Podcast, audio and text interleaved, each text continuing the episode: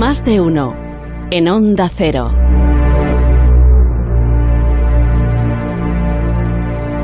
Uno de los pasajeros de este barco de la Alsina se llamaba Néstor Basterrechea.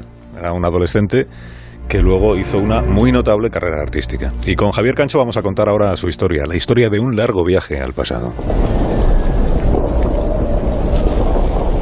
Este es el testimonio de unos hechos que marcaron su vida en aquellos años de guerras, derrotas y exilios.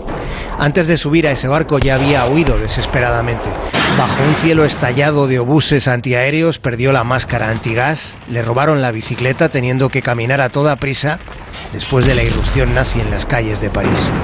Días más tarde, al llegar a San Juan de Luz, al doblar una esquina, se topó con los blindados de la Wehrmacht.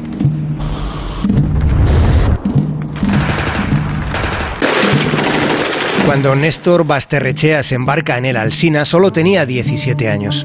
Cuando el navío fondea en la bahía de Dakar, a babor y a estribor se veían cascos de barcos humeantes. Se percibía esa calma desgarrada que sucede a las batallas. En ese ambiente de incertidumbre comenzó la angustiosa espera de aquellos días con un calor mortificante a 45 grados. A bordo, por cada rincón, se percibía la impotencia ante los rumores, los temores y los presagios. Se escuchaban emisiones de radio tratando de saber qué destino les aguardaba. Era posible que les devolvieran al puerto de Marsella o que les entregaran a la policía franquista. Día tras día la amenaza persistía. Se comprenderá bien que esa situación iba menoscabando la serenidad y el aguante. Había enfermos que morían y criaturas que nacían dentro del barco varado.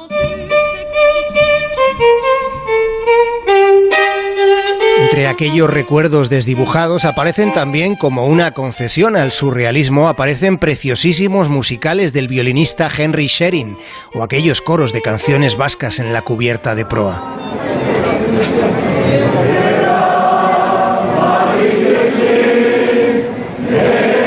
Noche nos sentábamos a escuchar el ampuloso y rico verbo de Alcalá Zamora, el primer presidente de la Segunda República que iba a bordo con su hija. Su forma de hablar contrastaba con la de Olivares, conocido como Tellagorri, con un discurso más mordaz, más barogiano. En esa espesura de sensaciones vivimos algunos los primeros noviazgos. Los botes salvavidas o las sombras de las chimeneas en el puente superior fueron moradas de amores.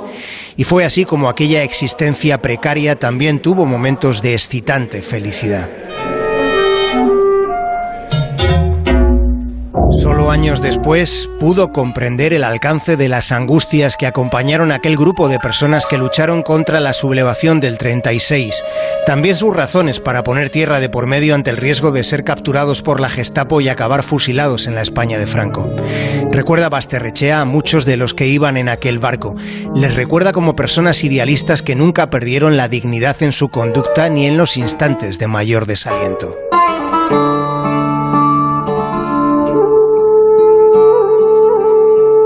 Con 17 años, además de las inquietudes y los dolores, Basterrechea recuerda el poderoso exotismo de las gentes de Dakar, de las formas y colores de su arquitectura sobrepuestos a la vegetación frondosa de unos bosques que cegaban el paisaje. Era un nuevo mundo que yo iba transcribiendo en dibujos.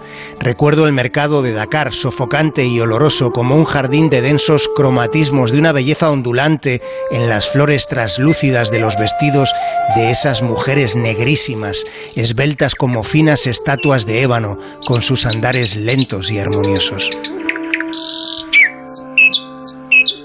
Recuerdo el sonido de los pájaros poblando las copas de los árboles.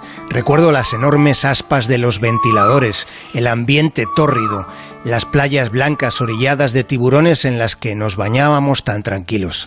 Y las piraguas de los nativos apiñadas como enjambres a los costados de la alsina. Más de uno en Onda Cero.